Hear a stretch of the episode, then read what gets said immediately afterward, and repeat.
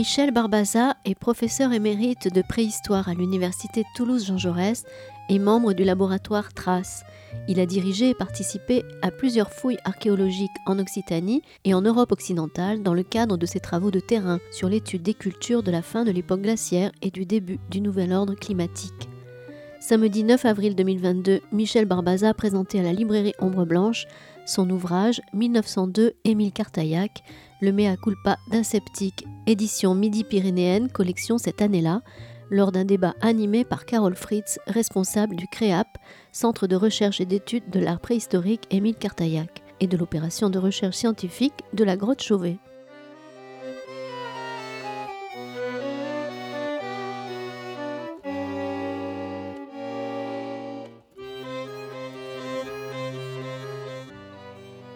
Euh, merci à Bernard Séden pour euh, les publications de cette collection et surtout le 1902 d'Émile Cartaillac.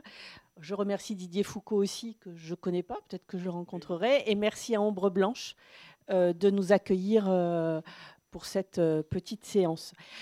comme Michel vient le dire, je, je suis très attachée à Émile Cartaillac. J'ai beaucoup d'admiration pour ce personnage. Euh, pour cet homme, euh, et puis surtout aussi pour quand on est capable d'écrire un tel article et dire sur la place publique qu'on s'est trompé, c'est pas permis, c'est pas tout le monde qui est capable de le faire. Et euh, merci à Michel d'être, bah, d'avoir écrit cet ouvrage que j'ai là. Hein, je vous conseille de le lire quand même parce que il n'est pas très gros, mais il se lit très très facilement. C'est passionnant. Et, ce n'est pas que le mea culpa aseptique, c'est replacer cet écrit dans un contexte social, dans un contexte idéologique euh, de l'époque, et, c'est vraiment très très bien. Alors, Michel Barbaza, je vais, m'asseoir, mais je ne sais pas si tout le monde le connaît ici, mais euh, il est professeur émérite des universités, notamment du TJ, donc euh, Jean Jaurès, en archéologie.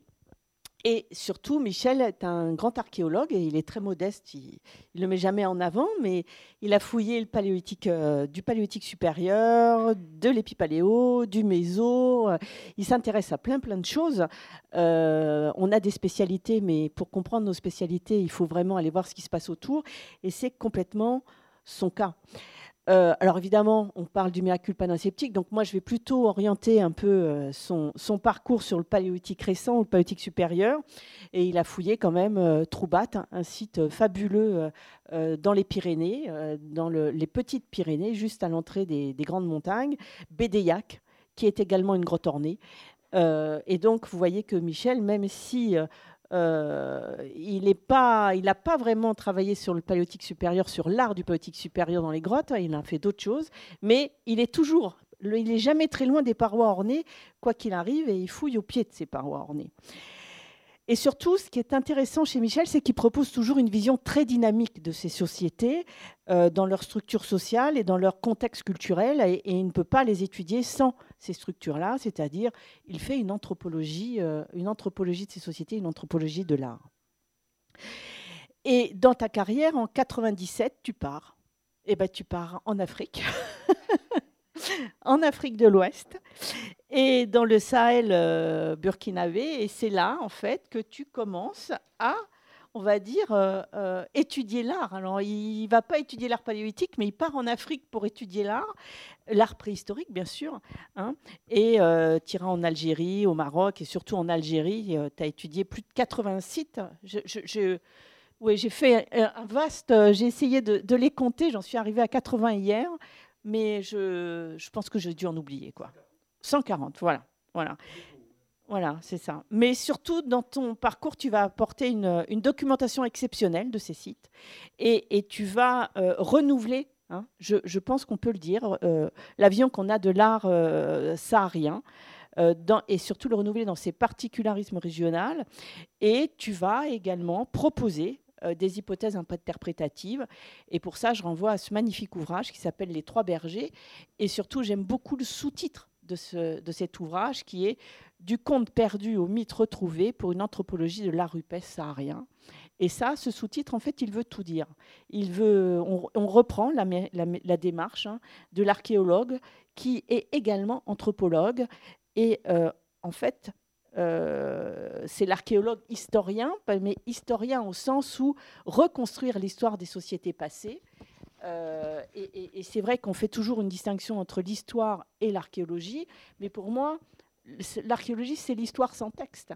C'est l'histoire de ces sociétés.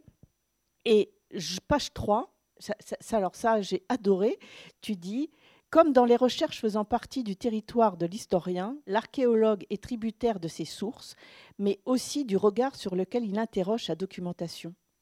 Il les organise à l'intérieur de diverses cultures matérielles en mettant en œuvre des typologies, nomenclatures et classifications variées, devenues largement consensuelles et d'usage courant aujourd'hui. C'est-à-dire que pour toi, quelque part, le territoire de l'archéologie est également le territoire de l'historien et ça, c'est fondamental. Et en fait, tu refais une incursion dans l'histoire, mais là, tu fais une incursion dans l'histoire écrite, si je puis dire. Tu passes le pas, tu vas chercher les sources écrites euh, bah, pour nous parler du miracle d'un sceptique et euh, quelles sont en fait les circonstances qui t'ont réorienté vers l'écriture, si je puis dire. Merci beaucoup, c'est vraiment trop élogieux. Euh, oui, le territoire de, l'historien, comme chacun sait ici, est vaste et varié, évidemment. Euh, je profite de, ce détour, de ce retour, euh, pour préciser qu'il y a 40 ans, une quarantaine d'années, j'ai été accueilli par les historiens de l'université à l'époque du Mirail, maintenant Jean Jaurès. et donc, j'ai supposé également qu'ils pourraient me supporter pendant quelques années de plus, tout au long, bon, pendant les quelques années qui me reste à vivre. et j'ai proposé. Ton micro marche pas visiblement. Plus, oui, merci. Je, crains des, des, explosives. Et comme j'ai la voix forte. Bon, donc euh, je disais. 40 euh, ans de carrière à l'université, bon, je continue en tant que professeur émérite. Voilà. je suis revenu, ce, le territoire de l'historien, au travers de Cartaillac, normalement c'était le centenaire. Hein. il est mort en 1921 et en principe, ce petit l'opuscule devait sortir en 2021. J'ai commencé à y travailler en 2019. Je l'ai écrit dans l'hiver 2020, mais le Covid en a décidé autrement. Et bon, il est sorti, c'est l'essentiel et j'en suis fort, heureux euh, de, cette sortie, de, voir. Euh, c'était en même temps euh, comment dire, la faute en incombe à Jean-Marie Paillet qui un jour m'a demandé, et en préhistoire à Toulouse, parlant de cette série dont il s'occupait, dont il s'occupe toujours d'ailleurs, et il a fait, euh, euh, il, a, écrit un, un texte pour, cette série. Il m'a demandé, et à Toulouse, en préhistoire Alors sur le moment, j'ai dit en préhistoire. Une année en préhistoire, c'est dur. Et à Toulouse, dans une ville, il n'y en a pratiquement pas. Et aussitôt que j'ai dit ça, j'ai eu évidemment dans la tête l'image de Jean Vaquer qui fouillait sur les euh, camps chasséens. Et euh, très rapidement, j'ai dit à Didier Foucault et euh, à euh, Bernard Séden, je lui, ai dit, je, lui, dit, allez voir Wacker, certainement il vous fera quelque chose de bien. Mais c'est avec une pointe de jalousie, pourrait-on dire, ou d'envie, pas de jalousie, parce que Jean Wacker était vraiment un ami, et une, pointe d'envie de pouvoir figurer aux côtés de mes collègues historiens. Voilà. Euh, voilà. Et en prenant le problème, disons, un peu par le biais, en rusant, avec une certaine astuce, j'ai pensé, il n'y a que 1902, la date, et bien sûr, c'est le mea culpa euh, d'un sceptique euh, écrit, prononcé, Carole en a parlé, euh, en 1902, etc., publié, publié officiellement à, cette, à cette date. Bon, voilà en gros pourquoi je, je me suis engagé dans cette voie. En plus, le sujet, évidemment, est passionnant. Et dans le fond, je me suis interrogé, j'ai dit, il suffit de mettre les choses en perspective. Je ne voulais pas faire un, travail de préhistorien pur, parce que les préhistoriens connaissent parfaitement le sujet. On, l'enseigne, j'ai enseigné pendant une trentaine d'années, on l'enseigne en première année, tous les étudiants de première année de licence connaissent le mea culpa d'un sceptique, ils en ont entendu parler, il n'y a pas de problème. On espère. Hein, on espère, Bon, donc inutile. Euh, en même temps, faire simplement de l'histoire. J'ai essayé de, de m'inscrire dans le, euh, disons, dans le mouvement des idées. C'est mon but, c'est ce que j'ai essayé de comprendre, d'essayer de comprendre pourquoi on est arrivé en 1902 à écrire ce genre d'article tout à fait honorable, bien sûr. Voilà, voilà en gros pourquoi j'ai pénétré dans, ce, dans, ce, dans cet univers-là. Tu peux nous parler un peu d'Émile Cartaillac oh, Attends, je vais. Émile Cartaillac, euh, voilà, autrement. Bon, Émile Cartaillac. Émile Cartaillac, je ne vais pas euh, développer outre mesure, dans la mesure, justement parce que la pendule tourne, et qu'il y a eu deux expositions, il y en a peut-être une encore qui est active, et qui ont été proposées récemment, là maintenant, cette année, en 2022, par Sandra Perenogues sur Cartaillac, dont elle est le spécialiste. Et en même temps, en même temps que, que j'ai rédigé ça, on s'était mis d'accord. Je lui ai dit, écoute, moi, je, je ne parlerai que de mea culpa. Tu as tout le champ libre pour Cartaillac. Évidemment, il y a, il y a un gros ouvrages à faire sur euh, Émile Cartaillac. Donc je passerai assez vite et je n'évoquerai euh, que, les aspects, euh, que les aspects principaux qui nous concernent directement, directement ici. Alors, avec, bon, voilà, voilà Émile Cartaillac jeune. Il, il naît en 1845 à Marseille et vient à Toulouse à l'âge de 15 ans, donc en 1860. Il est élève du lycée Pierre de Fermat, où il fait des études tout à fait, tout à fait brillantes. Et poursuivi par des études de droit. C'est un juriste de formation.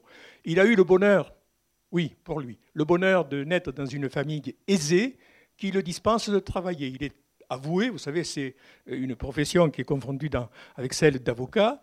Euh, il abandonne très rapidement pour se consacrer, euh, pour se consacrer à l'archéologie, qui est sa passion très tôt. Euh, très tôt, par exemple, il propose de faire un bulletin de la Société archéologique du Midi de la France. dès une vingtaine, je me souviens la date, mais que je me souviens plus très bien, il participe en 1867, donc il a 22 ans. à l'aménagement du Muséum d'histoire naturelle de Toulouse, aux côtés de, de Noulet, et de Turta. ce sont les personnes qui euh, euh, organisent la mise en place du muséum d'histoire naturelle, de, Toulouse. Il est très actif dans, ce domaine. Euh, dans la même année, 1867, ce qui est assez faramineux, donc 22 ans, il se rapproche de Gabriel de Mortillet, dont il devient, je sais pas, à titre officieux, il n'a pas de fonction particulière, il n'a pas besoin de travailler, il ne travaille pas, mais il aide, il, joue les utilités, il est très bien accueilli évidemment, parce qu'il a un esprit très, euh, très vif, il est, évidemment, il est passionné par sa, matière, aux côtés de Gabriel de Mortillet, dont nous nous parlerons. C'est certainement le personnage essentiel de toute l'histoire, euh, pour euh, organiser, d'une part, le musée des Antiquités nationales, actuellement musée de l'archéologie nationale à Saint-Germain euh, en lait, nous en reparlerons, hein, nous en reparlerons. Et en même temps, il participe à l'organisation euh, de, l'exposition universelle de 1867, la même année. Hein. Vous savez, il y a des, là, à cette époque-là, entre 1867 et 1900, il y a une exposition universelle tous les, tous les 11 ans. Donc c'est assez facile à mémoriser. Nous parlerons rapidement des autres, des, suivantes. Pas celle de 1900. 1900, c'est pratiquement de 1902, donc c'est en dehors du, circuit. Mais des deux autres, celles qui suivront euh, sont, intéressantes.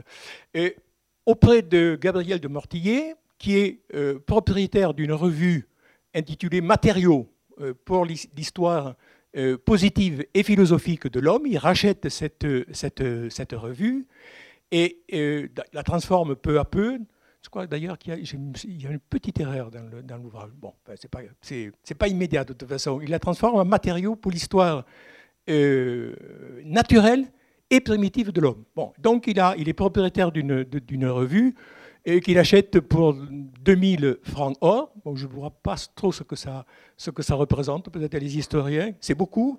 Ce qui, ce qui, bon, c'est une belle somme, donc ça prouve bien son aisance. Quoi. Ça, il n'en a, pas besoin pour, pour vivre.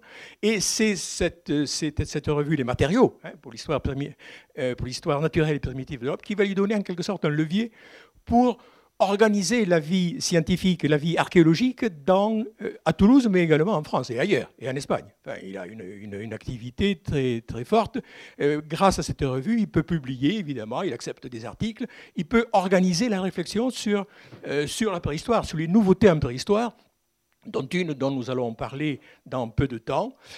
Je ne saurais euh, évacuer cette, présentation de Démile Cartaillac sans évoquer les cours qu'il donne d'abord à, la faculté des sciences de Toulouse, évidemment, où il est mal reçu, il faut dire, plutôt conservateur, lui plutôt anticlérical, plutôt radical, euh, assez mal vu, et au bout de quelques années, il abandonne devant le peu de considération qu'il obtient de ses collègues scientifiques. Euh, Quelques années, quelques années passent et il, réédite son, sa tentative euh, à la faculté des lettres de Toulouse, hein, celle que, qui est non loin d'ici, qui était à la rue Lottmann, et certains d'entre nous y ont fait leurs études, moi, il y a longtemps. Euh, et donc là, il va poursuivre depuis 1893 euh, jusqu'à sa mort ce cours à euh, la faculté des lettres, un cours sur la préhistoire. On a ces, cours eux-mêmes qui sont tout à fait, c'est tout à fait passionnant. Bon, je ne vais pas entrer, mais enfin, vous voyez ce souci d'organisation, d'intermédiaire, de diffusion de la connaissance tout à fait remarquable pour, pour. Et bon, ensuite, je saute, j'enjambe toutes ces activités. Nous en reparlerons, et pour arriver en 1902 avec le meilleur culpa d'un sceptique. Bon, voilà pour Cartaillac. Et attendons l'ouvrage de Sandra Perret-Noguès et allez voir l'exposition qui est à la bibliothèque municipale. Je crois qu'elle a été à l'université. Et, oh, pardon. Bon, voilà, bon, voilà, bon, voilà, vous avez vu le titre. D'ailleurs, la photo qui est là, elle a été prise au 21 rue de la Chaîne. c'est, en fait, il habitait au 21 rue de la Chaîne, donc pas très loin, pas très loin d'ici. Bon, le mea culpa. Mea culpa, euh, j'étais gêné un peu. J'ai été gêné euh, parce qu'il euh, il a, été, il a été écrit à Toulouse sans, problème, donc c'est bien toulousain. Mais il a été publié dans l'anthropologie, qui est comment dire, le développement des, matériaux dont j'ai parlé, euh, qui, se, qui se confond qui se confondent avec euh, la, revue d'anthropologie, une autre dont j'ai oublié le, titre, peu importe, mais enfin, il y a une réunion vers la fin du 19e siècle de toutes ces revues pour donner l'anthropologie, revue qui existe encore aujourd'hui, euh, bien, évidemment. Alors j'étais un peu gêné parce que l'anthropologie, c'est Paris. Euh, j'étais un peu gêné et un jour, Didier Foucault, que je salue et que je remercie de m'avoir communiqué cela, me dit, mais tu sais, il y a eu un texte qui a été publié dans les mémoires de l'Académie des sciences inscription et belles lettres de Toulouse euh, sur exactement le même sujet par Cartaillac. Et là, l'inscription de l'Académie, bon, enfin, etc., la mémoire de l'Académie des sciences, inscription et belles lettres, c'est toulousain. Et d'autant plus que ça, fait, ça, avait fait une communication en 1901. Bon, donc 1901, publié en 1902 pour, euh, disons, euh, les mémoires de l'Académie des sciences et l'anthropologie 1902. les préhistoriens, les, enfin, le, euh, on a retenu 1902. 1902 comme date, les deux sont en 1902. En fait, c'est fait déjà dès 1901 et nous verrons pourquoi cette date n'est pas, euh, pas, neutre. Bon, alors, euh, on parlera de, de, de Marcelino de Sautiola, et en bas, j'ai mis en petit, bon, en haut d'abord, les cavernes ornées de dessins, la grotte d'Altamira, en Espagne, mais à culpa d'un sceptique. C'est le titre et qui reprend grosso modo le, titre de, paru dans les mémoires de l'Académie des sciences. Alors j'ai euh, effectué quelques extraits pour bien situer le, problème. Je lis euh, Cartaillac. Inutile d'insister sur mes impressions à la vue des dessins de M. de Sautola, nous allons en parler. C'était absolument nouveau, étrange au plus haut point. Je pris conseil. Une influence qui a été souvent plus heureuse, c'est Gabriel de Mortillet, personnage principal, Ben 18, vite en scepticisme. Non, le sceptique, hein, le voilà. Prenez garde, on veut jouer un tour au préhistorien français, m'écrivait-on. Gabriel de Mortillet. Méfiez-vous des cléricaux espagnols, et Cartaillac déclare, et je me méfiais. Bon, voilà, et là, c'est vraiment très édulcoré, parce que la charge de Gabriel de Mortillet et même l'accord que donné par Cartaillac lui-même sont beaucoup plus virulents. Bon, il retient sa plume par écrit, on comprend bien le, mécanisme, mais enfin, il y a des choses tout à fait. Les cléricaux espagnols, on dit c'était les jésuites qui veulent justement faire un faux, qui ont fait un faux pour mystifier, pour confondre les préhistoriens dans leur. Euh, dans l'esprit, dans leur développement euh, euh, scientifique, euh, entre guillemets, nouveau, etc. Voilà, c'est pour les regrets, c'est pour n'avoir, pour n'avoir pas réfléchi à cela que je suis complice d'une erreur. Hein, il reconnaît son erreur. Carole y a fait allusion il y a un instant. D'une erreur commise il y a 20 ans. Nous sommes en 1902, donc c'est 1800.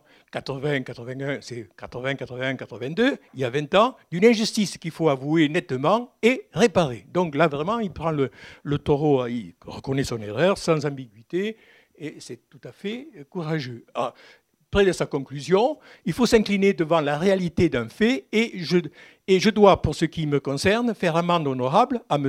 de Sotola. Bon. Sotola. Marcelino Sainz de Sotola, qui est un gentilhomme euh, qui habite près de, Santander, et qui, en 1878, visite euh, l'exposition universelle de, Paris, où sont exposés toute une série d'objets préhistoriques. Et euh, de retour chez lui, il sait qu'il y a une grotte pas loin de, sa demeure, et qu'il entreprend de fouiller pour trouver la même chose que ce qu'il a vu, et nous en verrons un certain nombre dans, un instant. Il fait des fouilles, Là, il trouve effectivement des objets que nous savons qualifier maintenant de magdaléniens, c'est-à-dire de la fin du paléolithique supérieur, disons entre 17 000 et 12 000 par rapport au présent. Et pendant ce temps, pendant, pendant qu'il creuse, sa petite fille, euh, sa fille, enfin sa fille, jeune, qui a 8, je sais pas, entre 8 et 9 ans par là, euh, se promène, rentre dans la cavité euh, et avec, à l'aide d'une lampe à huile, euh, observe les parois et le plafond d'Altamira. Et à ce moment-là, elle appelle, elle appelle son père Padre Miralos Toros. Bon, euh, et, euh, Sotola fait le rapport, la relation entre le plafond peint et ce qu'il trouve, c'est-à-dire des objets du Paléolithique supérieur. Il le publie sans délai en 1880 dans le, titre que vous voyez, Breves Apuntes, bon, etc., d'objets, article qui euh, fait, euh, qui attire, disons, une émotion grande dans le domaine de l'archéologie préhistorique, et très vite, euh, on soupçonne, très vite, on critique, très vite, on rejette. Et Cartaillac est au centre de tout cela. D'un côté, les, gens qui sont hostiles, et de l'autre, de l'autre, son, son, scepticisme, et disons sa rigueur, son doute systématique. Et pour cela, Bon, là, je suis revenu en arrière, excusez-moi. Voilà, pour cela, il fait appel à un polytechnicien qui est ingénieur des ponts, des ponts et chaussées, Émile Harley, euh, qui s'intéresse en amateur à l'archéologie préhistorique et qu'il missionne.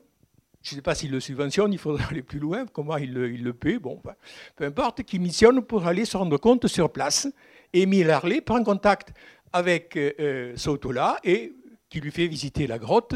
Et nous avons là quelques-uns des éléments de ses conclusions. C'est la lettre, vous avez en bleu en bas la lettre euh, que Harley envoie à Émile Cartaillac, dans laquelle il y a quelques éléments. J'ai sorti quelques... Bon, mon cher monsieur, donc c'est Émile Cartaillac, j'ai écrit à monsieur Sotola.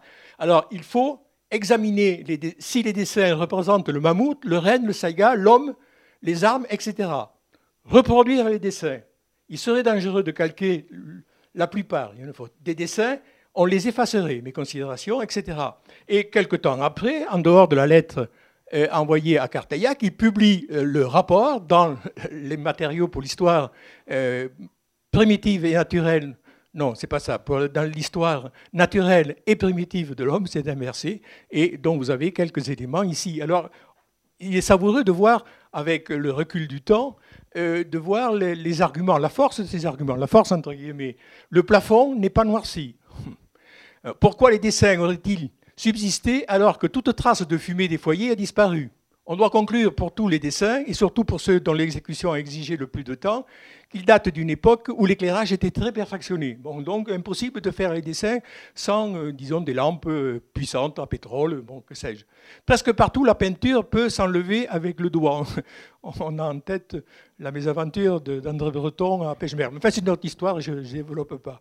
Les bœufs étant munis, les bœufs étant munis d'une bosse, devraient avoir tous les caractères de l'auroch, L'auteur des peintures n'a donc jamais vu de roc. Ce qu'on peut dire actuellement très rapidement, c'est que si les auteurs des peintures n'ont jamais vu de roc, ce qui n'est d'ailleurs pas forcément vrai, lui, Harley, n'a jamais vu de bison. Ça, c'est clair. Parce que, euh, pardon, euh, parce que Sotola a identifié les, bisons. Les bisons. Sa, fille lui a dit los toros, mais enfin, lui, il parle de, de, bisons, vraiment, vraiment de bisons. Bon.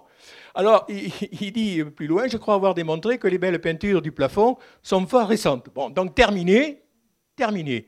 Alors, un petit coup d'œil aux planches qui sont à côté. Les dessins de, Harley sont bons pour l'industrie, pour, les industries euh, lithiques et osseuses, c'est très bien. Pour les signes abstraits, c'est pas mal, mais pour les animaux, c'est carrément insuffisant. Bon, il y en a d'autres, hein, mais enfin, on voit le niveau qui est tout à fait médiocre là-dedans. Mais ce qu'il y a, c'est qu'il n'y a plus rien. plus rien. On, on, retrouve Cartaillac dans les années 90. 80-90, avec des publications, le congrès d'anthropologie archéologique et préhistorique publié par, qui fait une synthèse, il n'y a rien, et dans son ouvrage sur je ne me souviens plus, les, objets préhistoriques d'Espagne et du Portugal, il n'y a rien non plus, c'est fini. C'est le blackout total, on ne parle plus d'Emile de, pardon, de, de Sotola et d'Altamira, qui rentrent tout à fait dans l'oubli. Voilà. Alors, je te laisse la parole un peu. je vais, non, je vais, je vais souffler. Euh, souffler. Non, ce qui est intéressant, c'est que euh, on, voit toute quand la découverte d'une retournée. Alors là, c'est vraiment juste au moment où on va initier, hein, où on va reconnaître cet art, mais toute découverte euh, pose des problèmes. Et comment on arrive à un tel déni, alors qu'on va dire pour faire beau dès 1860, oui. on sait qu'il y a des objets d'art mobilier. Bien sûr, oui, bien sûr. Et on va en voir euh, quelques, quelques-uns ici. Euh, les travaux, oui, même, avant, on sait qu'ils existent. Ils sont parfois publiés. Vous avez vu les biches du Chafaud qui ont été découvertes en 1843, je crois, et qui, sont dans l'exposition universelle de 1867, mais sous l'appellation euh, art celtique. Bon, celtique, je ne sais pas. Mais très vite, avec les travaux, et c'est ce à quoi fait allusion euh, Carole, les travaux d'Édouard Larté, qui est un, qui est un régional, qui est un régional qui travaille dans les Pyrénées, qui est, un, qui est de formation euh, euh, juridique lui, aussi, mais qui très vite dérive vers la paléontologie, trouve un, ancêtre des grands singes, etc., à 500 dans, les, dans le Gers, je crois, oui, dans le Gers, j'en suis sûr. Et, puis ensuite, il passe de la paléontologie, il glisse vers la préhistoire, aiguillonné certainement par Henri Christie, qui est un antiquaire londonien, et qui lui fournit les fonds, hein, évidemment, c'est le nerf de la guerre. Et à partir de là, il fouille. Il fouille, tous les deux fouillent beaucoup. Il fouille par exemple à Aurignac, euh, en Haute-Garonne. Bon. Il fouille également euh, en Dordogne, il fouille à, au Moustier, le Moustier, nous en reparlerons, il fouille également à la Madeleine, euh, également, il, doit il, fouille, il fouille dans d'autres euh, cavités régionales. bon, moi j'ai trouvé ça, j'ai moment d'hésitation parce que j'ai trouvé sa trace dans une cavité. Carole, y a fait allusion tout à l'heure, une cavité que j'explore dans les Hautes-Pyrénées, que j'ai explorée dans les Hautes-Pyrénées, et il y a un sondage, on va dire que ça, il y a un grand trou fait par l'Arte ou que l'Arte a fait faire, mais ça revient à peu près au même. Euh, Carole disait 1860, voilà les, objets, 63, 1863, etc. Un des premiers et intéressant, euh, c'est euh, l'Arte dans la grotte de Massad dans l'Ariège, où il y a un ours. Bon, mais ce qui l'ours, ça existe encore. Bon. Mais ce qui est plus intéressant, c'est la découverte dans la Madeleine, ce, fragment de gros os, certainement de un bovidé, sur lequel est gravé un mammouth. Un mammouth, ce qui prouve bien que la, la contemporanéité de l'homme et des espèces animales disparues. Il y a un moment qu'il n'y a plus de mammouth. Bon, il y en a également, euh, il, en a trouvé également, il en a trouvé également des os à, euh, à Logerie Haute, non loin de, la Madeleine, c'est au bord de, la Vézère. Hein. Bon, et, etc. Et, choses, objets qui sont publiés dans un, ouvrage tout à fait remarquable, mais euh, l'Arte est mort quand il sort. C'est les reliquiers aquitaniques. C'est difficile à prononcer. Bon un grand ouvrage où vous avez une, une, une, planche qui est figurée là, tout à fait à côté. Bon, d'autres objets, Carole? Allez. Tu connais, tu as, fait une thèse, oui, je crois me rappeler que tu as fait une thèse sur les objets d'art mobilier. Oui, bah vous avez ici des objets majeurs hein, de cet art mobilier.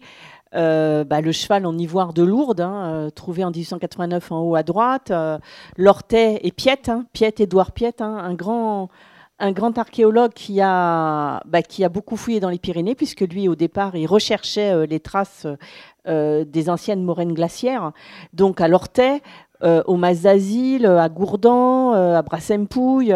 Et en fait, c'est lui qui va construire la plus grande collection d'art mobilier de France.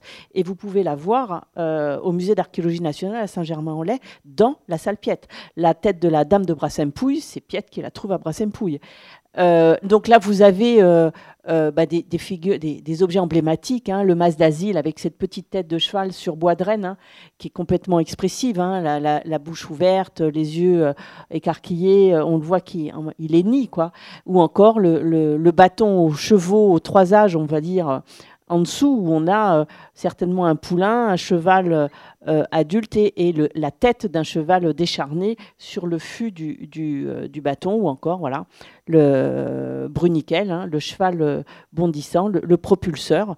et ils sont extrêmement rares quand ils sont complets, mais celui-ci est, vraiment une merveille de sculpture et, et d'objets.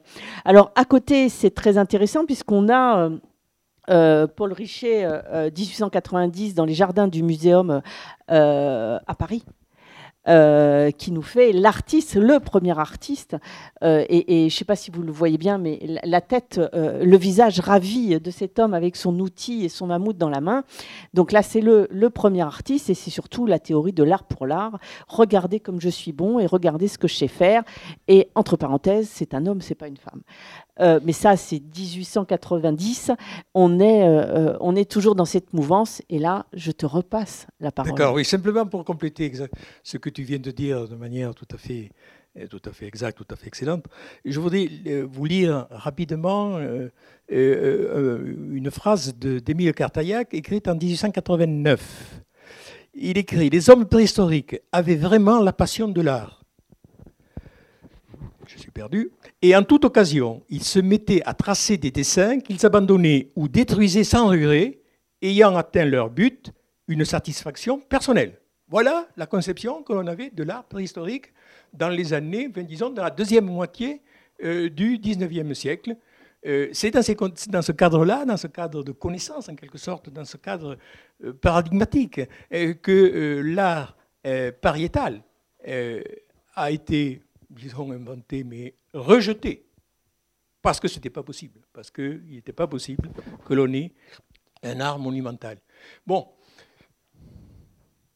je pense que pour comprendre le fin mot de l'histoire, il faut replacer euh, cette époque-là dans l'ensemble, disons, euh, dans l'ensemble de la fin du XVIIIe siècle, la fin de l'époque des Lumières, et dans le 19e siècle pour arriver en 1902. Je pense, alors je ne vais pas vous infliger, voilà l'état d'esprit, hein, on parle d'état d'esprit, mais continuera. quelques cartaillacs en bas à droite, là-bas, tout à fait, tout à fait savoureux. On voit, par exemple, si vous regardez ici les crânes, c'est l'évolution jusqu'aux dinosaures. Enfin, c'est un, journal toulousain, hein, euh, satirique.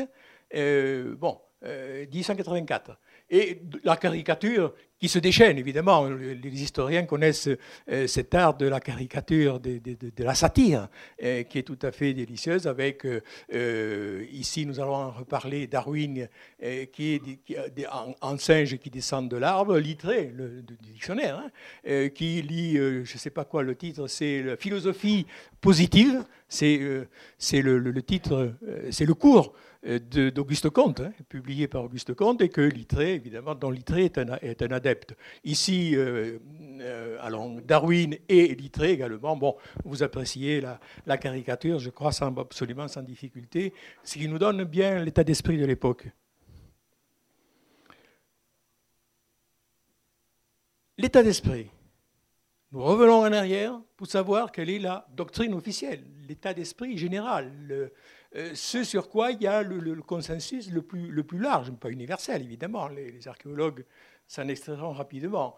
Euh, la création, la création, c'est la Bible. On se réfère à la Bible. Et là, j'ai trouvé une Bible qui est tout à fait remarquable parce qu'elle a les, illuminures, les six premières journées de la Genèse, jusqu'au matin du septième jour, évidemment. Bon, ben, je vous renvoie à la, aux, bonnes, aux meilleures lectures de, de la Bible. Euh, ça, c'est la tradition. Hein, la tradition des créationnistes. L'univers a été créé une fois pour toutes.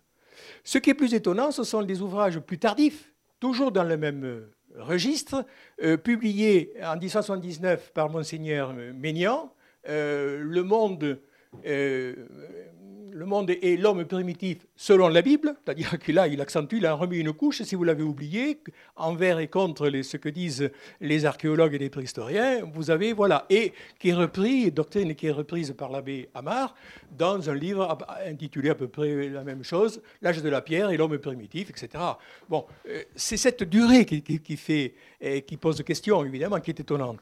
Face à cela, je voulais, j'ai commencé à en parler, non, pardon, toujours dans le, même, registre, et encore plus étonnant, c'est la position du secrétaire perpétuel de l'Académie des sciences, qui est géologue, euh, Léon Célie de, Beaumont, qui est donc géologue, qui, qui reste à la tête au secrétariat perpétuel jusqu'en 1974, jusqu'à sa mort, et qui a participé à la mise en place de la carte géologique de France et qui a participé c'est quelqu'un qui connaît le terrain. C'est quelqu'un, bon, en bas, je ne vais pas m'attarder, c'est quelqu'un qui dénie la réalité de ce qu'il appelle, on n'ose plus parler de déluge, mot qui est trop connoté, il parle de diluvium. Le diluvium qui a été avancé, nous allons le voir dans un instant, par euh, Jacques, Boucher de Perte euh, dans, les, dans, les, terrasses de, la Somme. Et pour résumer l'ensemble, euh, j'ai mis un petit extrait, je ne crois pas que l'espèce humaine ait été contemporaine de l'Elephas primigenius. Je continue à partager à cet égard l'opinion de M. Cuvier, qui lui toujours un créationniste, contrairement à, un de ses collègues contemporains. L'opinion de Cuvier est une création de génie, elle n'est pas détruite. Est-ce si sûr? Non, bien sûr que non. Mais la position du secrétaire perpétuel est tout à fait, est tout à fait étonnante. Donc là, un petit flashback, je vous disais, il faut prendre en, ligne de compte, j'ai un peu inversé, en ligne de compte euh, l'esprit des Lumières, qui pour nous, bon, je pourrais revenir très loin dans le temps, hein, remonter jusqu'aux philosophes de l'Antiquité, mais nous n'avons pas le temps. Je m'arrêterai, je prendrai comme point de départ euh, le, travail de Georges-Louis Leclerc, euh, comte de Buffon, naturaliste célèbre, bien connu, à l'origine du muséum, etc., euh, l'histoire, qui publie l'histoire naturelle générale et particulière, avec la description, etc. Et ce qui est intéressant, c'est le tome 1 de cette œuvre monumentale qui s'appelle, euh, tome 1er, Théorie de la Terre. C'est-à-dire que là, nous retrouvons la dimension archéologique, en quelque sorte, la dimension. Et, bon, entre parenthèses, le, euh, dans ces planches, j'ai extrait le, Joko, qui est un, singe qui est terriblement humain. Hein. Bon, je pense qu'il fallait le, noter. Et vous connaissez tous les forges de Buffon, euh, les, forges donc, du, du euh, dans lesquelles il se livre à des expérimentations soucieux, euh, soucieux de, disons, du développement économique euh, de, la France. Mais ce qui m'intéresse surtout, c'est l'expérience à laquelle il se livre en chauffant euh, à blanc des boules de métal, de fer, de fonte, et afin de calculer le temps de refroidissement et de l'extrapoler aux dimensions de la Terre. Et il arrive à une date tout à fait faramineuse de 3 millions d'années. Pensez donc, la Bible, c'est 4000 ans. Au mieux, on y reviendra, 6000 ans. Mais 3 millions d'années, ce n'est pas possible. C'est un tollé tout à fait euh, généralisé dans le royaume de France vis-à-vis de, cela. Alors il rabat un peu, il veut publier, il ne veut pas trop euh, accentuer le scandale, et il rabat 75 000. Mais enfin, ce n'est pas, pas acceptable. C'est pas acceptable. Acceptable pour personne à ce moment-là. Bon. Autre naturaliste est tout à fait euh, euh dont l'œuvre est tout à fait fondamentale, l'œuvre naturaliste.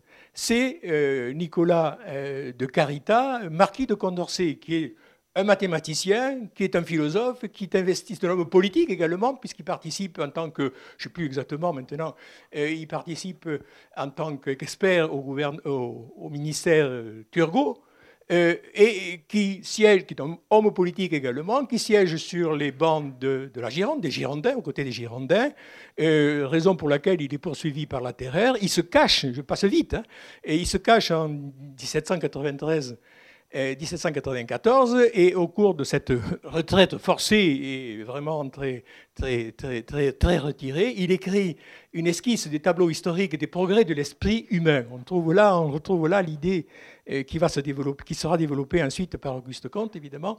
Et dans cette, euh, dans cette esquisse, j'ai retenu simplement les périodes qui, qui, nous concernent, à savoir la première, les hommes sont réunis en peuplade. Hein. bon, c'est la lointaine préhistoire. Deuxièmement, les peuples pasteurs, on commence à se, à s'organiser et qui nous intéresse jusqu'à l'insertion de, l'écriture. L'écriture étant un point de civilisation tout à fait remarquable.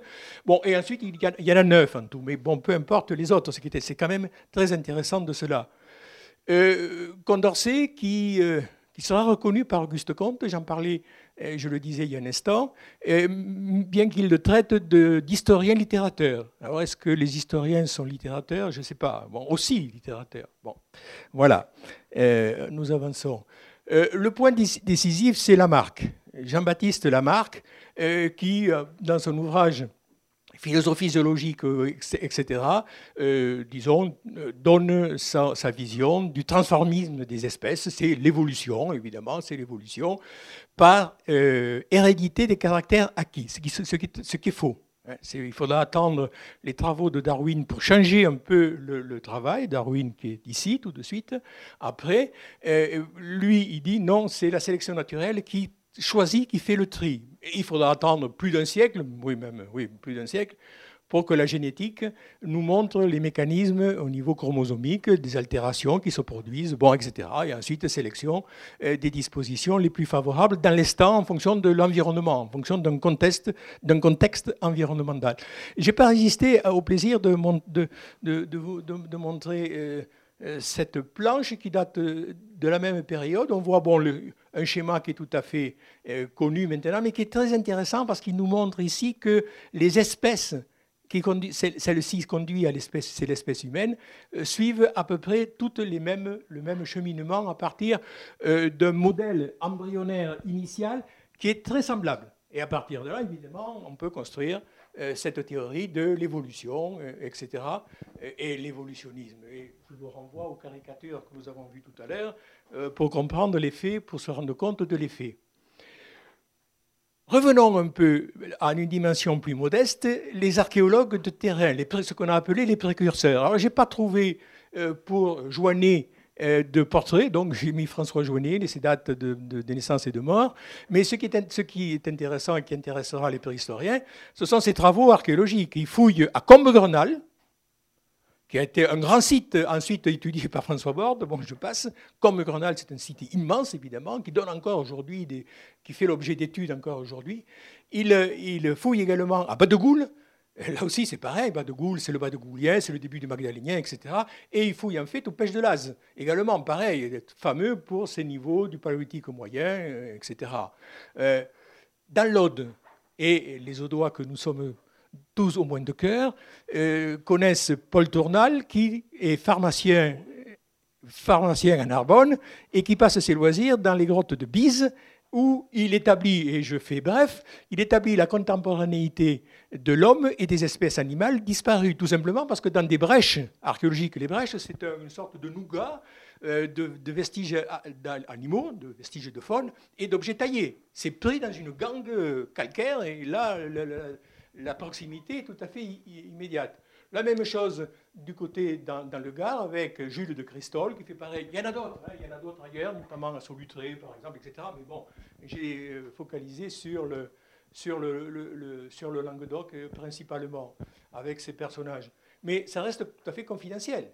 Ils existent. C'est publié doucement, mais pas sans, grand, sans, éclat. Quoi, ça.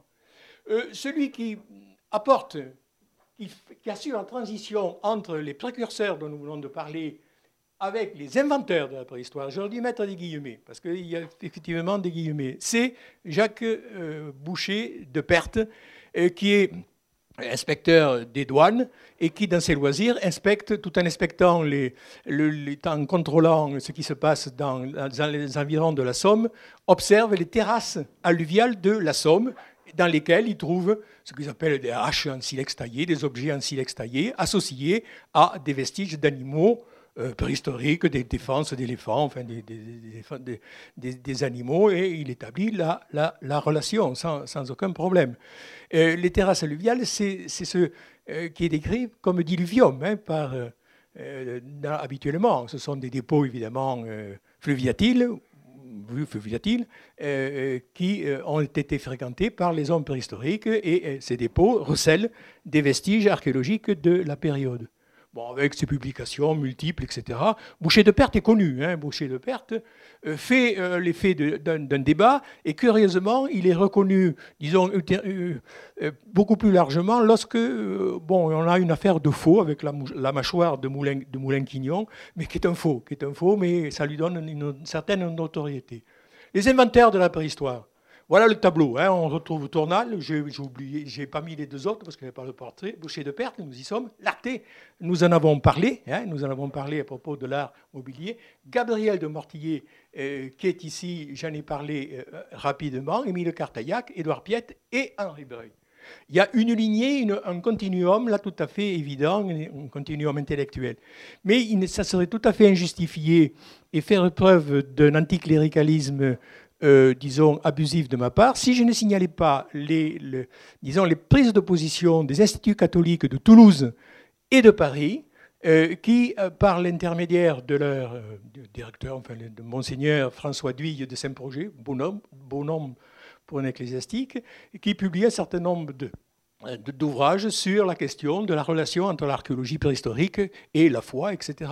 Et ensuite, pareil à Paris, avec l'Institut catholique de Paris, avec euh, monseigneur Maurice Dulst. Cette lignée est discrète, elle existe, il faut la signaler, elle est féconde, puisqu'elle donnera en quelque sorte naissance, si j'ose dire, à l'abbé Breuil, mais à tous ceux qui l'ont suivi, c'est-à-dire l'abbé Buissoni, euh, euh, également qui fouille à, la Chapelle au Saint à, Brive, mais également tous les gens comme par exemple euh, Pierre Thiers de Chardin, par exemple, des grands, ce sont des scientifiques, ce sont des religieux, Thiers de Chardin est jésuite, mais ce sont des grands scientifiques qui euh, ont leur vision de la Terre. Et l'œuvre de l'abbé Breuil jusqu'à sa mort en 1961 est tout à fait considérable, évidemment. Il est connu universellement et je crois qu'il est impossible de passer sous silence je vous ai dit que euh, Gabriel de Mortillet est un personnage central. On revient un peu en arrière, un peu euh, un retour en arrière avec la mise en place de Saint-Germain, euh, des collections de Saint-Germain, Saint-Germain-en-Laye, tout à fait remarquable. Et Gabriel de Mortillet prend le relais de euh, d'Édouard Larté à partir de ses collections. Larté mourra peu de temps après, en 1871. Mais ce qui est intéressant, et c'est ça qu'il faut que je cherche à vous faire percevoir, vous faire sentir, c'est que Mortillet classe euh, les objets mis au jour par Larté en fonction justement de ce positivisme, de ce matérialisme positif des matériaux. Et ça lui donne évidemment euh, un, paradigme, un modèle de base, un modèle intellectuel autour duquel il construit quelque chose qui, grosso modo, dans ces grandes lignes, tient encore aujourd'hui. C'est-à-dire que ce que nous voyons encore aujourd'hui, c'est-à-dire, je crois que c'est... Voilà, voilà, voilà Mortillet. Oh, oui, je voulais vous dire un mot sur Mortillet lui-même. Regardez, regardez l'attitude la, recueillie de, de l'Arte, regardez Gabriel de Mortillet, là en pleine puissance. C'est un homme politique qui a, été, qui a aux journées, de 1800, les journées révolutionnaires de 1848 qui est proscrit, ça va à Genève, crois.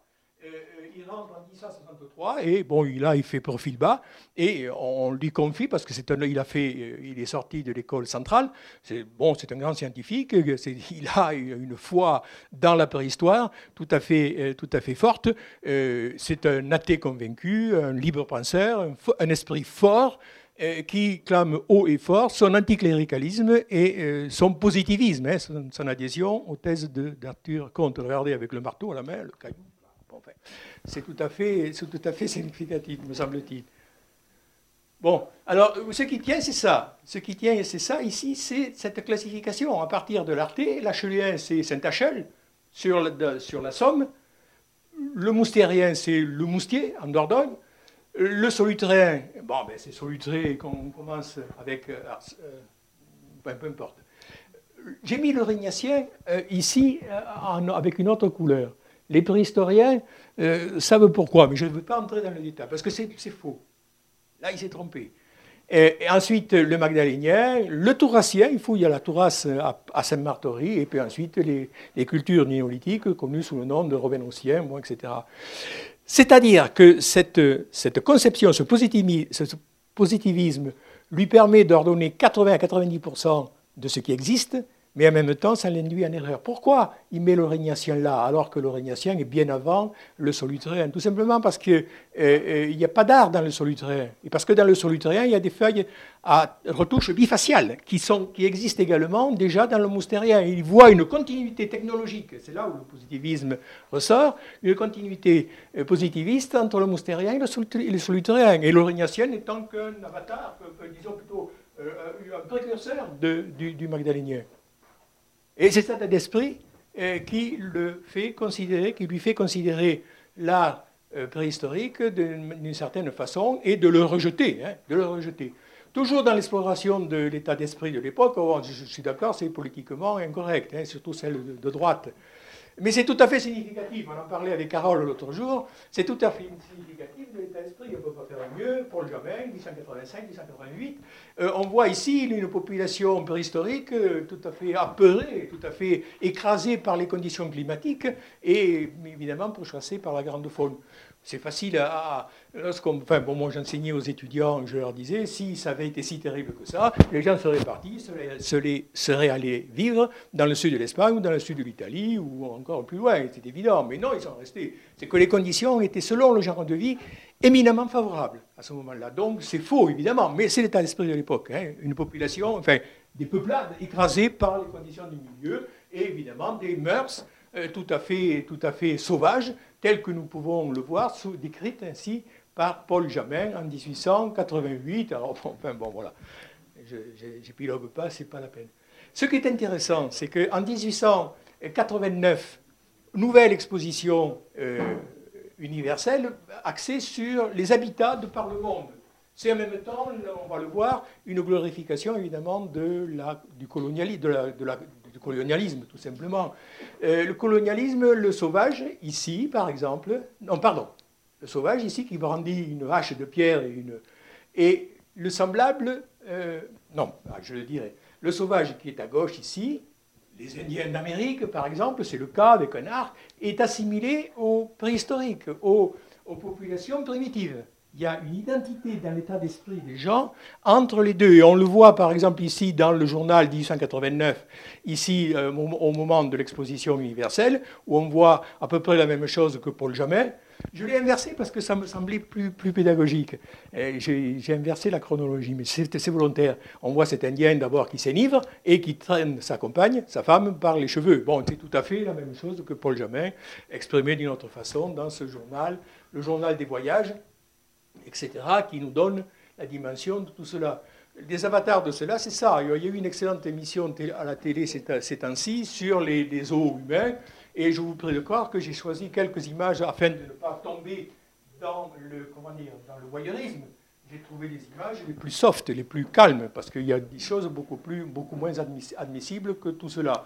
Quoique là, nous sommes à la limite. Cet enfant ici, et les autres qui sont en train de le, de de flèches. Bon, enfin, c'est les de sauvages je crois qu'il n'est pas, c'est pas indispensable. Ça nous donne une idée, c'est-à-dire que dans le fond, euh, les, les, peuples colonisés sont assimilés aux peuples archaïques, et donc il est normal qu'on les fasse accéder, qu'on accélère leur, le processus de normal entre guillemets, évidemment, c'est pas ce que je dis, c'est ce qu'on dit à l'époque, qu'on les fasse accéder à un degré de civilisation ultérieur, euh, supérieur, ce qui évidemment justifie toutes les exactions, etc., que vous connaissez, mais là les historiens le connaissent ce sujet beaucoup mieux que moi. Bon, donc on peut passer. en arrière-plan de tout cela, il y a l'action d'érudits locaux. Les, mœurs ont évolué, ceux de la préhistoire également. Alors j'ai titré le charme discret, discret de l'archéologie, discret parce que c'est chacun dans sa province. Avec par exemple euh, le travail dans la grotte de Chabot de Léopold Chiron, qui en 1878 euh, observe sur les parois des choses étranges, des dessins qu'il met en relation avec les niveaux archéologiques qui sont à son, au pied de ces parois. Euh, ce qu'il y a, c'est qu'il ne reconnaît pas ce que c'est. On va le voir dans un instant. Il voit des grandes ailes d'oiseaux, etc. Ce n'est pas, pas du tout ça. Bon, il se plante là. Bon, voilà, là, j'ai souligné cela. Ce sont des mammouths. Ce sont des mammouths, ce n'est pas intéressant, vous allez dire. Ce sont des mammouths. on voit le, et j'en ai, souligné un en blanc, un en vert, un en mauve, mais il y en a d'autres. Il y a, d'autres tracés, bon, sinon on ne voit plus rien. La même chose, mais là c'est tout à fait décisif. Et le travail de François Dallot à Pernompère, en Gironde, est tout à fait remarquable. Il fouille dans la grotte de Pernompère, une longue galerie où il y a des niveaux du gravétien en, bas et du solitaire en haut, et le remplissage arrive jusque-là. C'est-à-dire que le remplissage couvre en partie euh, les, gravures qu'il observe sur les parois. Alors, il, il, dans, son carnet, il note J'ai remarqué ces dessins pour la première fois le 29 décembre 1883. Tout à fait intéressant. C'est la note qui est ici cerclée. Et il représente ces animaux que nous retrouvons ça absolument sans peine. C'est le cheval qu'on appelle en Agnus Dei, euh, parce qu'il a la tête tournée vers, le, fond. Hein. Ça, c'est la gravure directe, et ça, c'est euh, la gravure, enfin, la gravure que j'ai euh, photocopiée, enfin, photoshopée, il faut le dire comme ça. Et là, c'est tout à fait remarquable. Mais ça reste localisé. C'est pas, il n'y a pas une grande diffusion. On reste toujours dans l'erreur, évidemment. D'autres éléments, comme Félix Regnault à la grotte de Marsoulas, connue pour d'autres, enfin, dans l'histoire, hélas, pour d'autres mésaventures.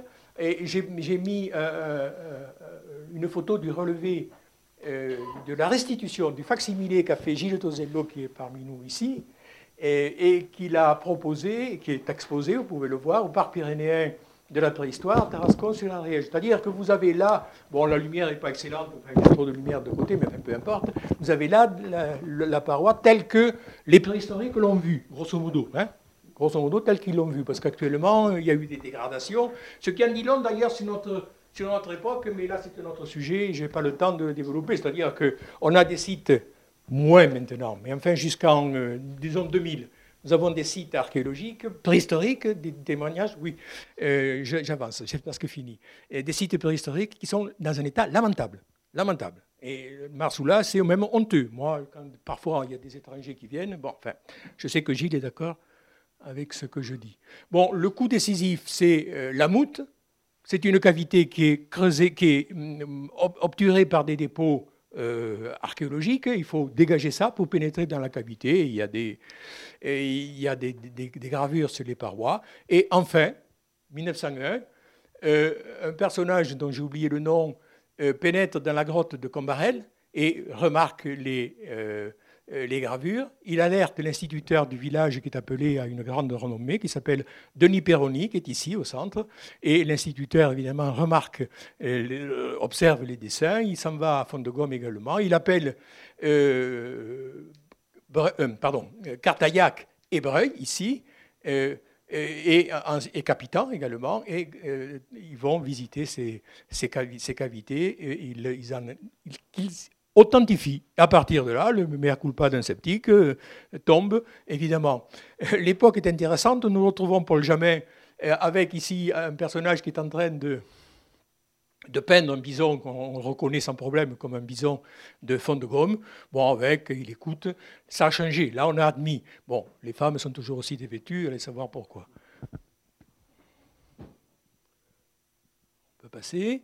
Bon, voilà Altamira. Je ne peux pas passer sans, vous montrer quelques photos d'Altamira. Pardon, je vais trop vite, mais enfin, je, je pense que l'heure tourne, que la pandémie tourne. Voilà Altamira.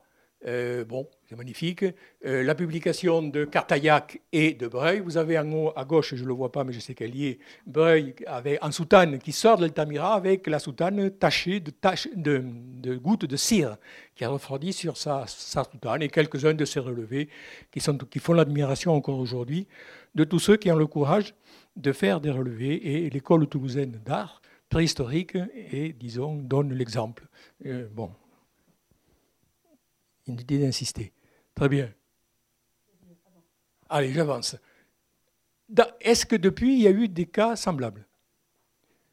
Enfin, des, des, dénis, des dénis, des rejets. Oui, Rouffignac, 1956, découverte par Louis-René Nougier, qui était professeur à l'université à Toulouse, et Romain Robert de, Tarascon-sur-Ariège, qui vont à Rouffignac, en Dordogne, et qui découvrent, euh, euh, disons, les gravures et les peintures de cette galerie. Et là aussi, on dit, il y a toute une polémique, on dit c'est des faux, c'est pas possible, ça, ça n'existe pas, etc. Il faut toute l'autorité d'Henri Breuil, de l'abbé Breuil, ici avec la cigarette à la bouche, euh, pour authentifier cela. Beaucoup plus saisissant également, j'y vais, Carole, euh, beaucoup plus saisissant est le cas de la grotte Chauvet, avec ces centaines de datations qui attestent de la haute antiquité de la cavité gorge de Chauvet, qui est actuellement à l'étude sous la direction de Carole Fritz, euh, qui, en parlerait certainement beaucoup mieux que moi, beaucoup plus en détail. Euh, certains, dont je tairai le nom, mais presque je suis tenté de le dire, tellement ce sont des individus nocifs, refusent d'admettre la haute antiquité de la grotte Chauvet encore aujourd'hui. Tous les arguments sont bons, malgré plusieurs centaines de dates, avec des dates sur les spéléothèmes, sur les, les concrétions céramitiques. C'est 14, bien sûr, évidemment. Ce n'est pas une date, c'est plusieurs centaines. Tu nous dis, Carole, combien il y en a? Il y en a 200. Bon, voilà, 200 dates. Bon, donc, euh, bon, il peut y avoir une foireuse, mais 200, c'est pas possible. Euh, voilà, donc des dates qui sont tout à fait, euh, qui confirment cette haute antiquité. Et je vous donne en quelque sorte, presque pour terminer cela, pour montrer euh, euh, une orientation nouvelle qui vient d'une certaine façon contredire la structuration positiviste d'André Lebras-Gourand, pour ceux qui connaissent, qui classait depuis un stade 1, 0, même 1, 2, 3, 4, qui classait donc dans cette, dans cette euh, optique évolutionniste qui vient, euh, Chauvet vient casser cela, c'est un des intérêts, un des grands intérêts de la grotte de Chauvet, à savoir, j'ai mis côte à côte, ça a été un sujet d'examen pendant longtemps que je proposais à mes étudiants euh, de licence en art, à savoir ici un cheval de la grotte des Caïns dans pays, euh, au Pays Basque, et ici un cheval de la grotte de la grotte de Chauvet. Alors, si je vous pose la question quel est le plus ancien, quel est le plus récent, euh, spontanément, vous allez me dire celui-là, celui -là, il semble plus archaïque, moins évolué. Là, il y a le modelé, etc. Ça a été magnifiquement décrit par Gilles et par Carole. Euh, oui, sauf qu'il y y avait mille ans de décalage entre les deux. Et le plus ancien, c'est celui-là, c'est le plus beau. Et euh, on peut conclure de cela pour aller, pour faire, pour faire vite, il n'y a pas de progrès dans l'art. C'est-à-dire que le positivisme, dont euh, se servait ne fonctionne pas. Et donc le roi Gourand se servait également ne fonctionne pas. Il n'y a pas de progrès dans l'art. Il y a des façons différentes de représenter ce qu'on veut, le message qu'il y a par derrière, euh, la signification, la représentation du monde, l'idée qu'on se fait du monde en général, mais il n'y a pas de progrès dans l'art. Bon, on pourrait facilement, et Carole le fait dans ses présentations, euh, disons un dessin abstrait et avec un dessin, bon, etc. Bien, allez on termine. Puisque je terminerai avec ce buste de, de, un buste en majesté, avec euh, une citation que j'ai extraite de Ecce de Friedrich Nietzsche. Ce n'est pas le doute, c'est la certitude qui rend fou. Voilà, je vous remercie.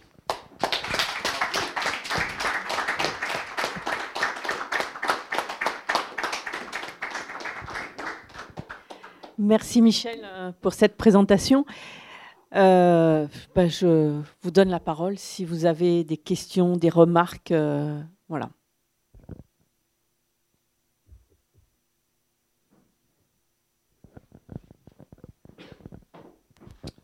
Oui, ma question porte sur la notion d'histoire, c'est-à-dire la relation entre le présent et le passé.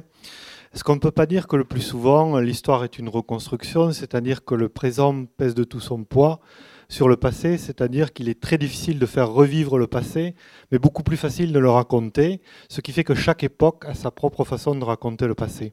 Je ne peux en titre personnel, je ne vous donner raison. Je ne sais pas ce qu'en pensent mes, collègues historiens ici présents, des vrais historiens. Moi, je suis pré-historien. C'est pas pareil, hein, c'est pas quand même bon. Euh, je dois dire, d'accord, c'est-à-dire qu'il y a forcément un biais euh, d'époque. C'est évident, et je, souscris tout à fait à ce que vous dites. Mais en même temps, c'est un biais qui permet de mettre en perspective, d'avancer. C'est-à-dire qu'il y a une, une l'idéologie sous-jacente est dangereuse, elle peut être dangereuse euh, si on, est, on se durcit, si elle est cristallisée, si on s'y tient. C'est la position de Gabriel de Mortillet. Mais en même temps, c'est favorable dans la mesure où ça permet d'avancer. Dans la mesure où cette idéologie colle avec le temps présent. Je pense qu'il y a des choses comme ça euh, parmi les historiens marxistes, etc., euh, qui, montrent toute euh, comment dire, l'importance de, ces, paradigmes sous-jacents. Hein. Je crois qu'il vaut mieux, ce qu'il faut faire, à mon avis, c'est ce que moi je m'efforce de faire, c'est énoncer son idée de base, pour en être conscient, pour, mettre, pour mettre cette idée, ce paradigme, pour le mettre à distance. C'est mieux que de ne pas le dire, et de le subir inconsciemment. Parce que l'inconscient fonctionne là-dedans aussi. Hein. Et donc on le subit, on est victime en quelque sorte, au lieu d'être, comment dire, favorisé par, par cela. Bon, voilà, moi c'est ma façon de voir les choses. J'aimerais savoir ce que Rémi, Rémi Pêche, euh, éminent histoire.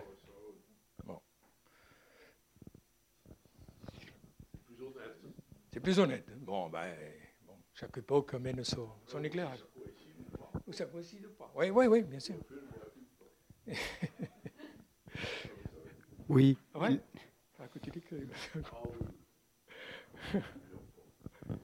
La question s'adresse à Carole. Oui, voilà. Je vous la laisse. Non, mais tu avais tendu la perche, euh, instruit ou non par euh, les expériences, et notamment celle d'Altamira. Pourquoi aujourd'hui, avec euh, toutes les connaissances et les moyens techniques, à la grotte de Chauvet, il y a ces contestations Eh ben, on va revenir justement à ce que vient de développer Michel. Euh, la contestation, elle vient du changement et du bouleversement des paradigmes. C'est-à-dire que quand, Chauvet est découverte en 1994, on est vraiment sur le modèle Le Roi Gourand. 1965, c'est-à-dire avec cette évolution de l'art, depuis un art euh, fru jusqu'à arriver au magdalénien, un art d'excellence, etc. Donc on a ces, étapes, ces étapes dans l'évolution. Remarquons aussi que ces étapes dans cette évolution, c'est une vision qui nous vient de Mortillet, qui nous vient du début du XXe siècle, puisque la préhistoire va naître sur le modèle de la géologie. C'est-à-dire qu'il faut en faire une science. Donc on se cale sur la géologie et on fait des, strates évolutives, d'où l'enfance de l'art, d'où tout ça. 1994, euh, quand on, si on remet l'image, euh, voilà, Chauvet est un bouleversement même Jean-Claude, hein, qui va faire la première expertise, euh, lui, il dit on est certainement aux alentours, on va dire 20 000 euh, à peu près pour les dessins. Sauf que les premières datations qui descendent, qui arrivent, on est en plein aurignacien, au tout début de l'art paléolithique. Et ça, c'est un énorme coup de canon. Et les gens qui refusent les dates de Chauvet, c'est parce qu'ils refusent le fait qu'il n'y a pas d'évolution dans l'art. C'est-à-dire que l'enfance de l'art euh, tel que Piaget, c'est aussi ces modèles-là, hein, euh, euh, le montre, etc., eh ben c'est la même évolution dans le ferticisme. Or, si on est un peu, avec le recul, c'est toujours plus facile de parler, c'est vrai, mais quand on regarde l'évolution de l'histoire de l'art, quel est l'historien de l'art qui aurait osé proposer un tel type d'évolution dans l'histoire de l'art? C'est comme si Dürer était avant Picasso. Euh, pardon, Picasso avant Durer, excusez-moi, vous voyez, c'est exactement ça. Or, c'est pas ça qu'on a là. Et la preuve en est que on a deux phases officielles dans cette grotte, une aurignacienne, une gravétienne juste après, sauf que nous, dans les dessins, on est incapable aujourd'hui de vous dire ça c'est de l'aurignacien, ça c'est du gravétien. Voilà. Donc, c'est tout ça qui est bouleversé depuis 1994 et c'est tout ça qui est difficilement admissible par certains de nos collègues.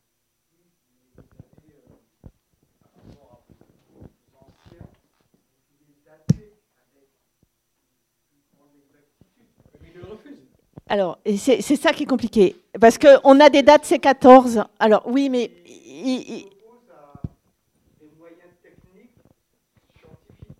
Mais ils, mettent des moyens techniques scientifiques à leur service, c'est ça qui est terrible. Euh, ils, datent notamment certaines parois avec une méthode de datation qui, est très, qui fonctionne très bien, qui s'appelle l'uranium-thorium pour les spéléothèmes, sauf qu'ils font des micro-prélèvements sur les parois, et là, ils en font des centaines, ils ont 100 dates et ils prennent toujours la date la plus ancienne pour arriver à justifier leur... Bon, c'est un peu compliqué comme, euh, comme débat euh, scientifique aujourd'hui, mais, mais on, le C14 nous, nous, apporte ces dates. même l'uranium-thorium, la fermeture du Porsche est faite par du chlore 36, c'est-à-dire qu'il y a eu des prélèvements à l'extérieur qui dit le Porsche, la Porsche de la grotte est fermée à moins 21 500. Donc on ne peut pas avoir de magdalénien dans cette grotte. Et, pour, les charbons Et pour les charbons au sol et les charbons sur les parois, pour vous dire la vérité, on a fait des datations il y a un an, on va même reculer la date de Chauvet. On est à moins 38 000 cal BP là. C'est-à-dire que on est aujourd'hui à la hauteur des, dates euh, des statuettes allemandes. Donc euh, on a ces, méthodologies qui sont là, on a les faits archéologiques on a des faits archéologiques. On étudie les, superpositions entre les figures, on a des dessins encore plus anciens que ça, etc. Mais vous savez, quand vous avez une découverte qui bouleverse les paradigmes, comme Chauvet l'a fait, c'est très difficile de se dire, bah, je remets tout sur la table et je recommence. Mais la science, c'est ça. Et quelque part, la non-acceptation d'Altamira au départ, c'était ça aussi. C'était, tellement magnifique, des dessins en plus faits avec des pigments très bien conservés, etc. Et eh ben, ça bouleversait les, paradigmes de l'époque. Et les paradigmes qui étaient en plus là, c'était avant la séparation de l'Église et de l'État.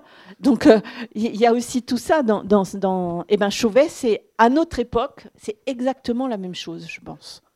Voilà, ça bouleverse hein, des paradigmes que l'on croyait acquis. Et j'aime beaucoup la phrase de Nietzsche, puisque euh, c'est exactement ça. C'est-à-dire, euh, c'est la certitude qui rend fou, mais c'est la certitude qui tue la science. Et comme je le dis souvent, nous sommes des grands frustrés, nous le resterons, puisque nous n'aurons jamais la réponse. Et ça, faut juste se le dire. Et puis, il suffit d'une découverte demain, et on recommence tout.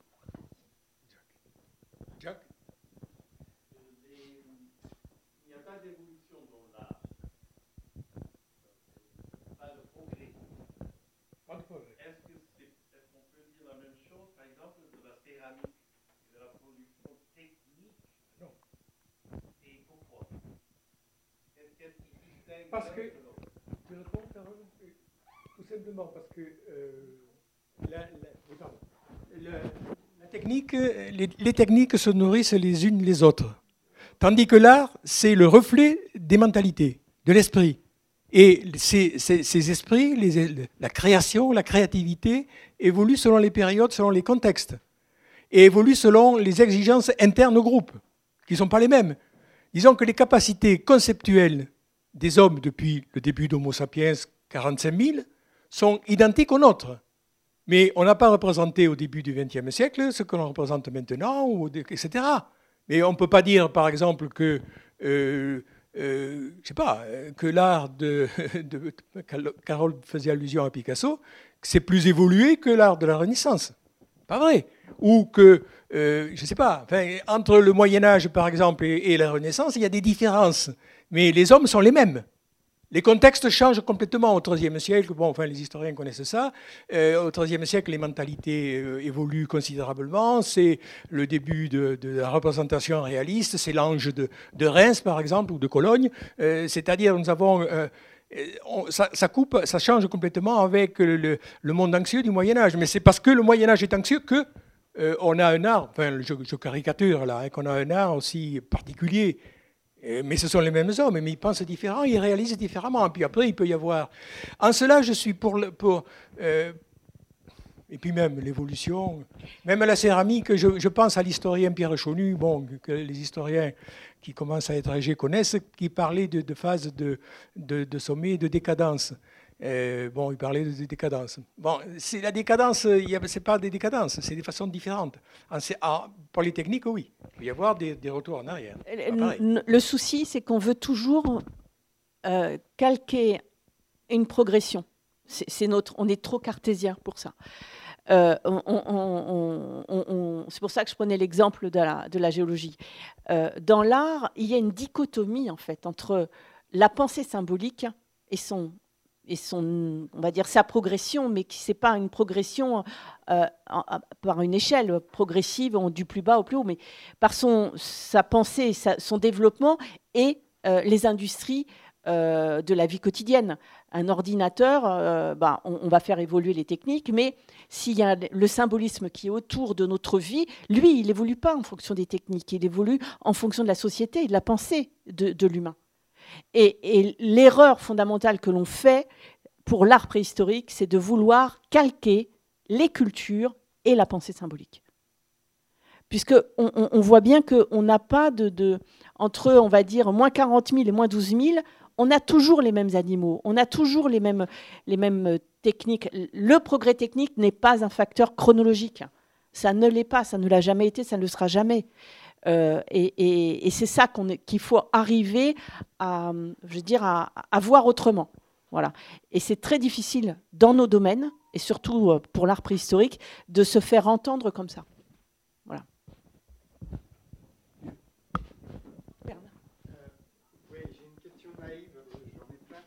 Mais euh, quand tu as présenté les diapos, je reviens à Altamira euh, Harley hein, a dit non, c'est pas possible parce qu'il euh, ne reste pas de fumée sur la paroi et euh, on enlève la peinture. Donc, est-ce que vous, est-ce que vous auriez fait la même erreur? C'est-à-dire, y a-t-il eu erreur?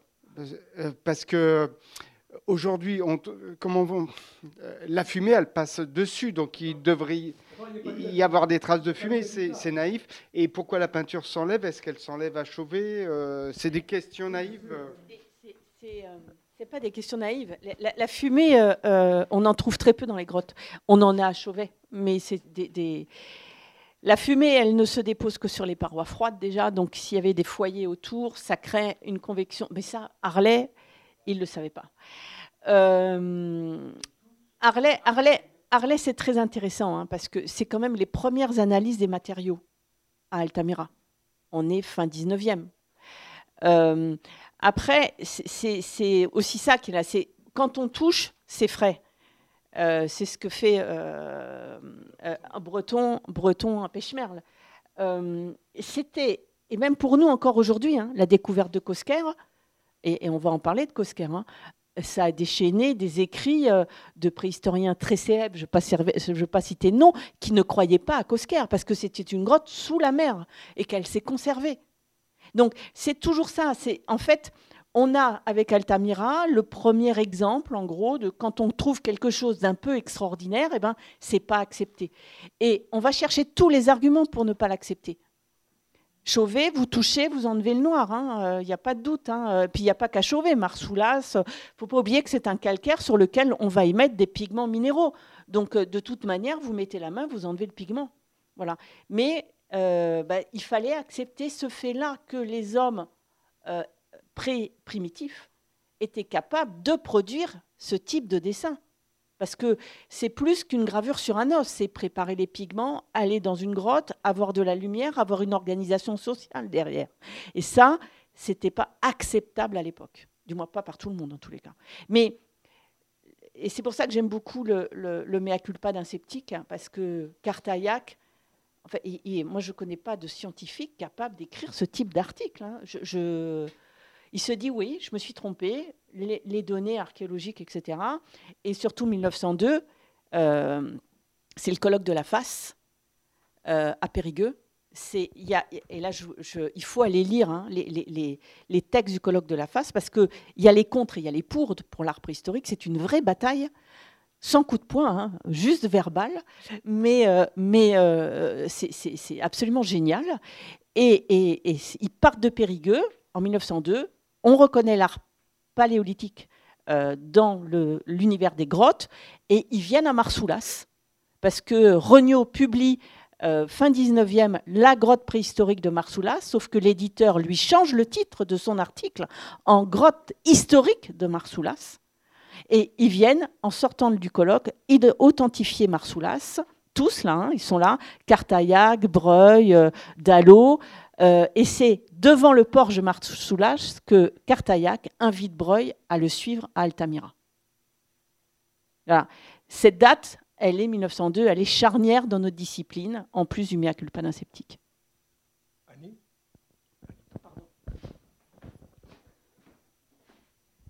Merci beaucoup. Euh, vous nous avez parlé tous les deux de, des, conséquences de la découverte d'Altamira de, et de la négation en fait en France. Euh, il a fallu attendre 20 ans. Et que se passe-t-il en Espagne à ce moment-là? Voilà, c'est intéressant dans, le domaine des idées.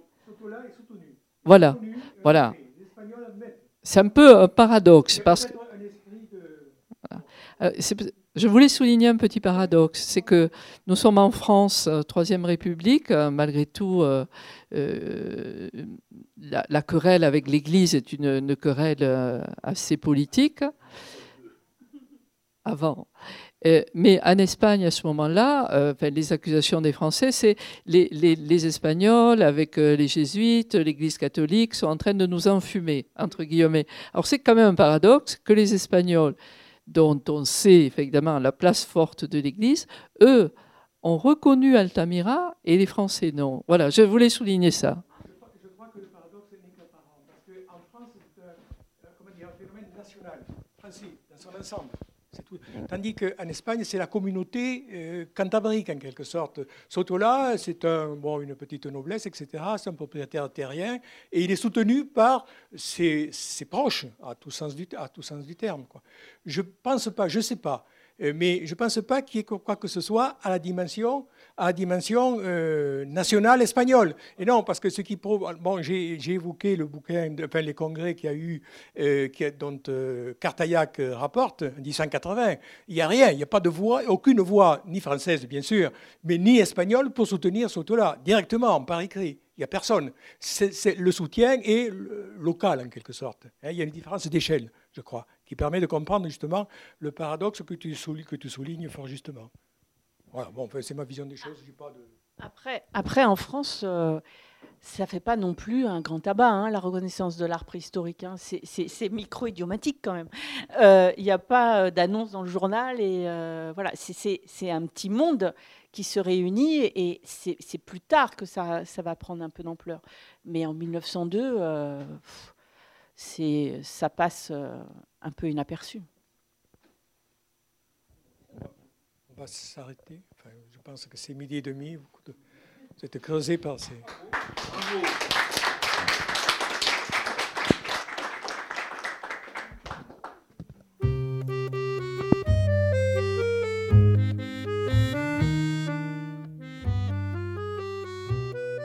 Il s'agissait d'un débat avec Michel Barbaza autour de l'ouvrage qu'il a publié aux éditions Midi-Pyrénéennes intitulé 1902 Émile Cartaillac, le mea culpa d'un sceptique, à la librairie Ombre Blanche samedi 9 avril 2022, réalisé et mis en onde par Radio Radio.